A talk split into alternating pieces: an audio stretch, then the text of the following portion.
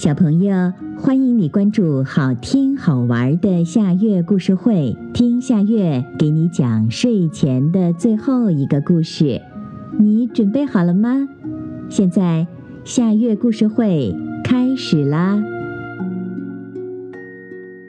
今天我们要讲的是为什么土拨鼠约翰尼不喜欢乌鸦布雷奇。土拨鼠约翰尼正坐在门口看着外面的世界，他心想：“这可真是非常愉快的一天呀！”在这个愉快的五月的早晨，大家都出去了。土拨鼠约翰尼很早就溜下了床，可是他还没来得及梳洗，臭鼬吉米就在门边把头探进来，打了声招呼：“早上好，土拨鼠约翰尼。”土拨鼠约翰尼也向他打了个招呼。早上好，臭鼬吉米。土拨鼠约翰尼梳洗完毕之后，就出门准备早餐了。在格林牧场很远很远的那一边，西风妈妈正开始转动一个大风车，为农夫布朗农庄里口渴的牛抽水。快乐的小微风们蹦蹦跳跳地前往微笑池塘，向青蛙老爷爷问好。而蟾蜍老先生已经在菜园里工作了。是的，这的确是非常愉快的一天。土拨鼠约翰尼吃过早餐，坐在门阶上，他很开心，因为他拥有这个世界上最好的东西——满足。不一会儿，他看见乌鸦布雷奇飞到农夫布朗的玉米地里，开始拔起那些幼小的玉米苗。哎呀，哎呀！乌鸦布雷奇一定会惹麻烦的。土拨鼠约翰尼心想。果然，乌鸦布雷奇惹麻烦了。土拨鼠约翰尼看到玉米地里升起一股白烟，随后就听到了一声巨响。只见乌鸦布雷奇匆忙地飞向空中，在它飞离的时候，有三根黑羽毛悠悠地飘落在地上。原来乌鸦布雷奇被藏在玉米地里的农夫布朗的儿子击中了，他很害怕，害怕甚至超过了疼痛。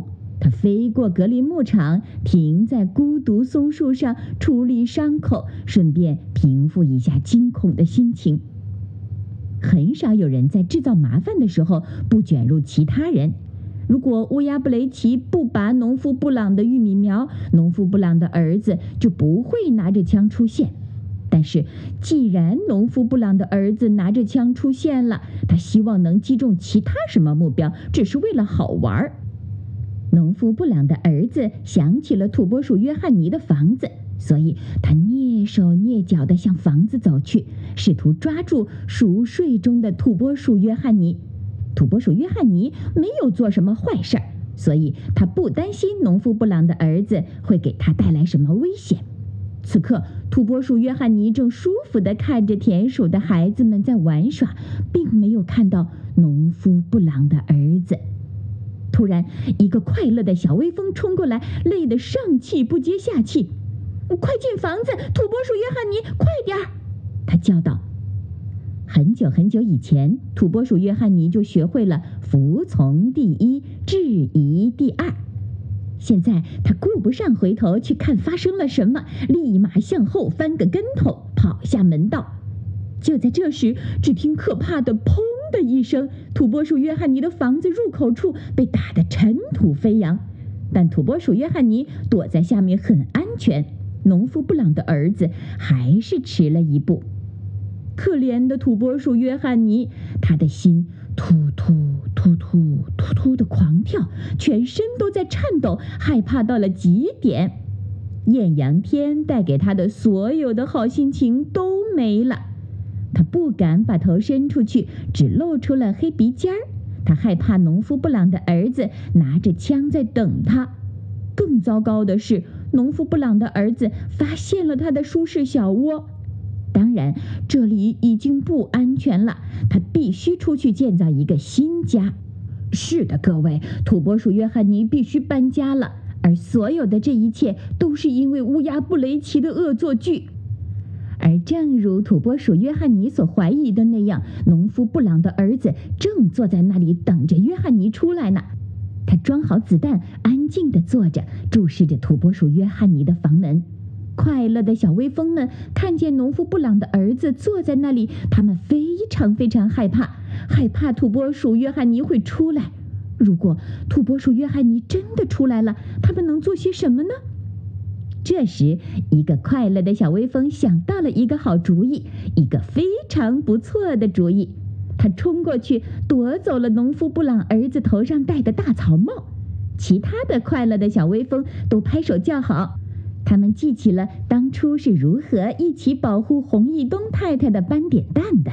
于是，他们再次联手，轮流踢着这个旧草帽穿过格林牧场。这个旧草帽真是一个非常好的足球。小微风们快乐地踢着它，几乎忘记了自己为什么要踢它。当然，农夫布朗的儿子只好把枪放下去追赶他的帽子。快乐的小微风们时不时地让它的指尖碰一下帽子，却不让它抓住帽子。最后，快乐的小微风们齐心协力，把旧草帽吹得很高很高，然后让它顺着微笑池塘飘呀飘。最后，草帽正好落在了睡莲的大绿叶上。而此时，青蛙老爷爷正在睡莲的大绿叶上打盹儿呢。他梦着很久很久以前的日子。呱呱！青蛙老爷爷叫着，跳进微笑池塘，溅起了一簇大水花儿。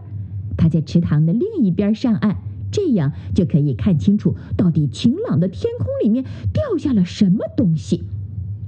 农夫布朗的儿子砍下一根长长的杆子，在微笑池塘里捞他的旧草帽。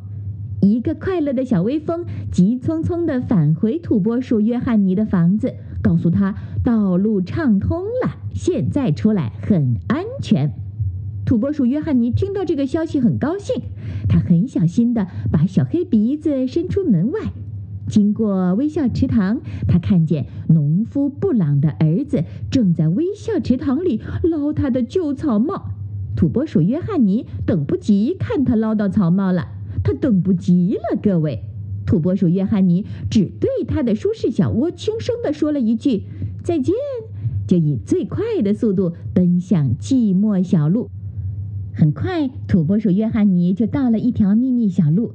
这条秘密小路是他专门为这样的需要而开辟的，除了他自己，没人知道。这条秘密小路通向一个地方，而这个地方就是土拨鼠约翰尼很久以前为新家选的。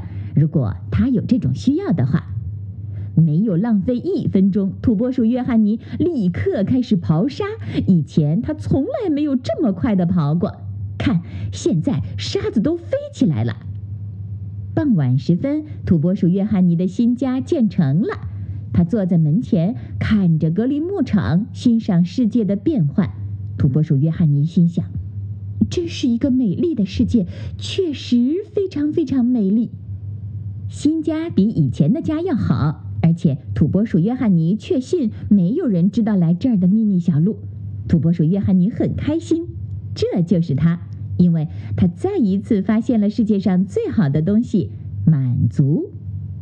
这时，土拨鼠约翰尼看到农夫布朗的儿子正沿着寂寞小路穿过格林牧场，还有一个男孩和他在一起，他们每人提着两桶水。